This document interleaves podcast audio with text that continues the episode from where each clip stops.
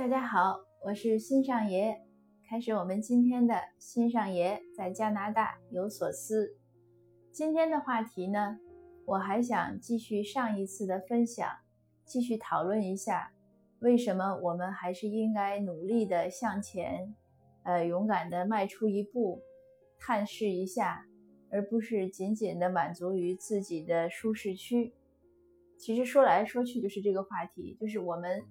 要不要去冒一点小小的险？要不要一点一点的做一些新的尝试，而是紧紧的要墨守成规，呃，过自己习惯的日子和生活呢？那我的观点当然是，我们应该一点一点的去多尝试，多做，多接受一些挑战，这样呢，自己的生活的疆域呢才会越来越宽广。当我们去冒险的时候，我们今天在原地，那明天呢？我们踏出了一小步。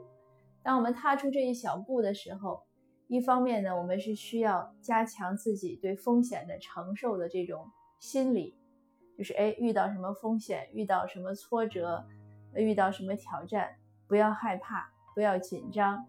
另外呢，我们其实也是在锻炼自己的能力，就是在培养自己的能力。因为我们都知道，哎，我们的能力需要不断的锻炼，但是你锻炼是要有一个机会的，对不对？如果每天我们做的都是自己熟悉的事情，这些事情我们就是手到擒来，毫无障碍，那我们怎么可能有机会去锻炼一下自己呢？所以说，你往前迈出一小步，其实是给自己找一个锻炼的机会，呃，找一个拓展的机会。哎，这一小步呢，也可能还比较顺利，或者仅仅是遇到一点点小的波折，那很好，那就再去迈一小步。那也可能第二步呢也比较顺利，没什么大问题，那就再向前迈一小步。这样一点一点一点，是不是就走远了？然后是不是呢就会有更，就是会有一个更广阔的一些一些平台，一个机会。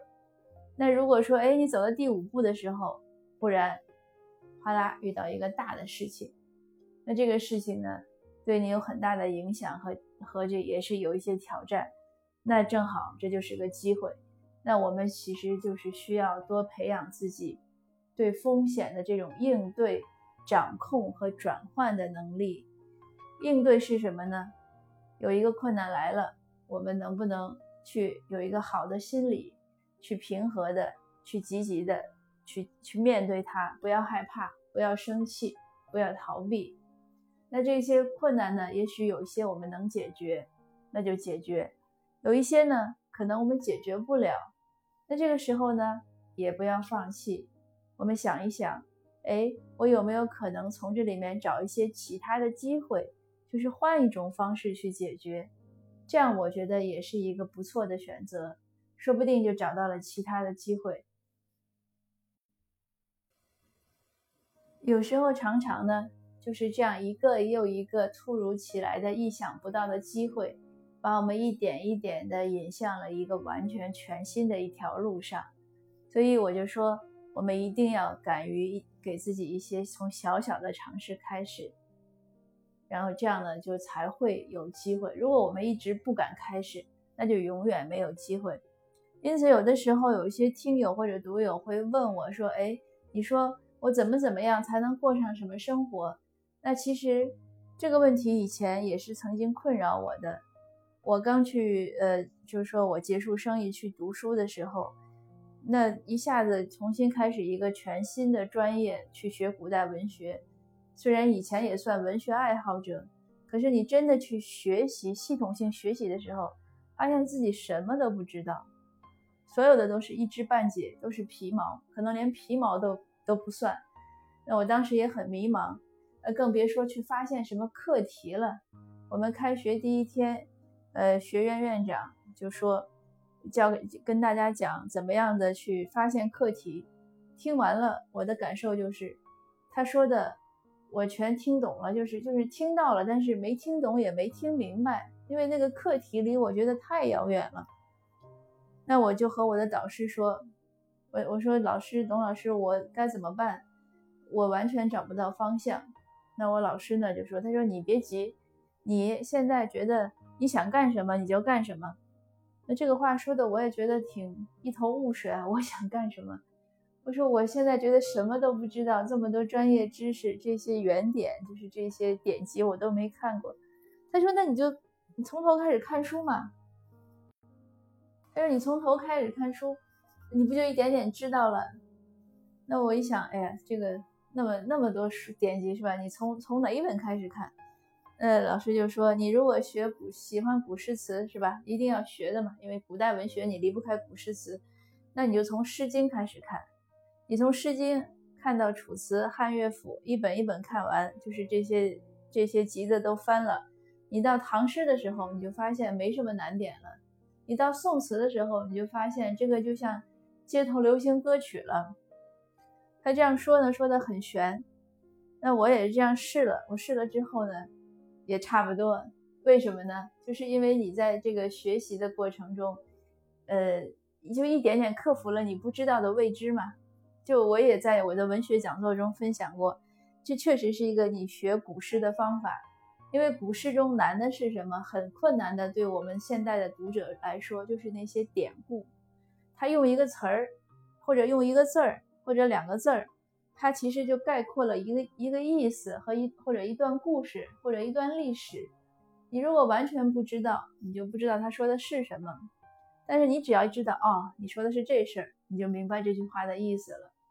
那这其实也是一个，就是一方面是学诗的例子，另外一方面就是你不要怕，你迈开步子，从你的原点开始，一步一步走，越走就越远了。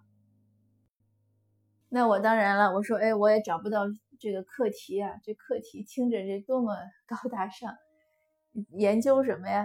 那老师说，你就别急，你就从你就是手头的事儿干，你干着干着就找到方向了。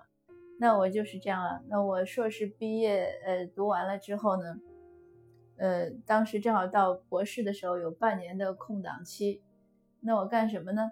呃，老师说，呃，你参加了个辛弃疾的词汇。你也没有写论文，你要不然补一篇论文吧？我想也是。那这补什么论文呢？那你要写辛弃疾的词，你是不是先要把他的词看完？好，很厚一本，我就开始一首首看。看的时候呢，发现辛弃疾用很多典故，哎，我就把典故摘出来。那当我摘了十万字的笔记之后，那我的课题也出来了。我的课题是什么？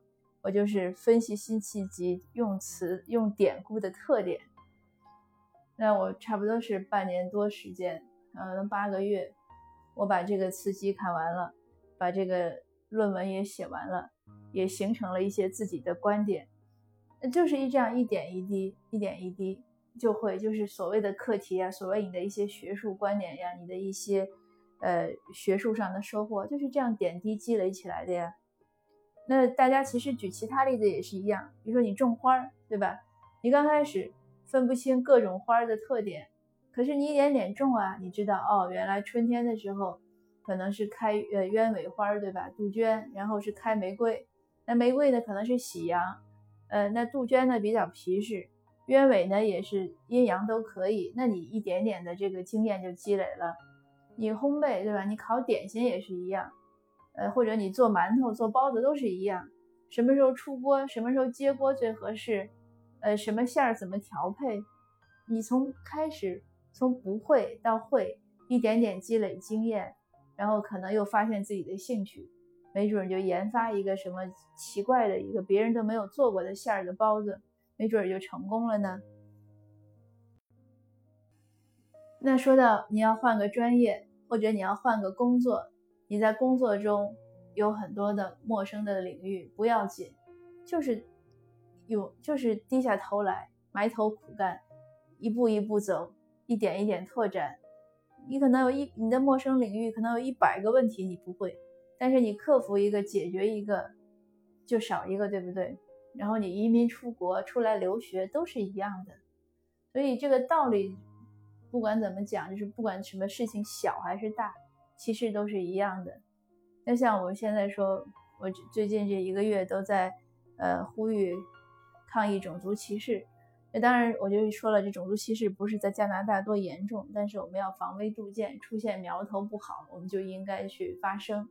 那有人就说了，那那么多人都不了解中国文化，不了解华人社区，我们怎么能让他了解呢？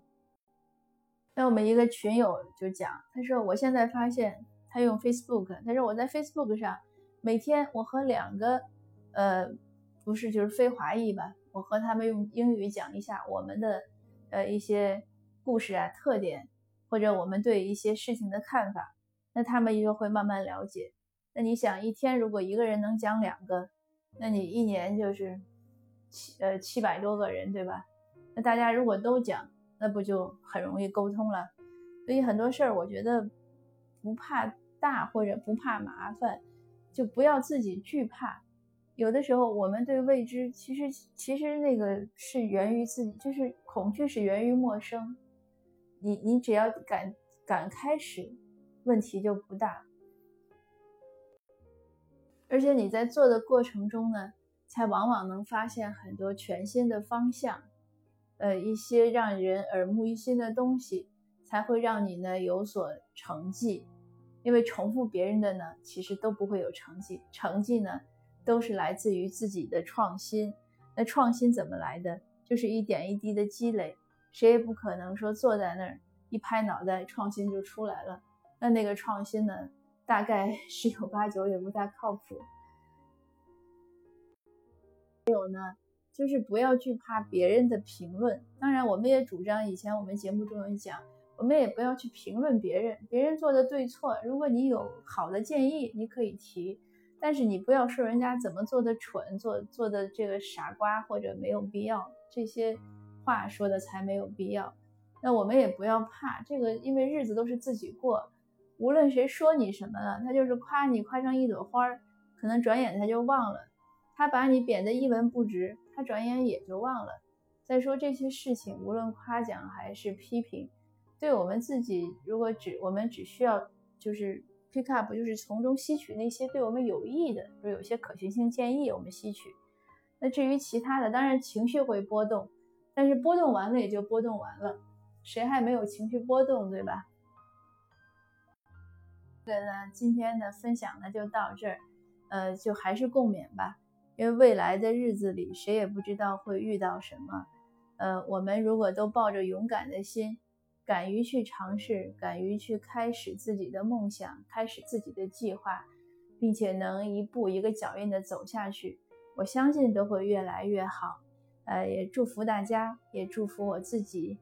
谢谢，我们下次见。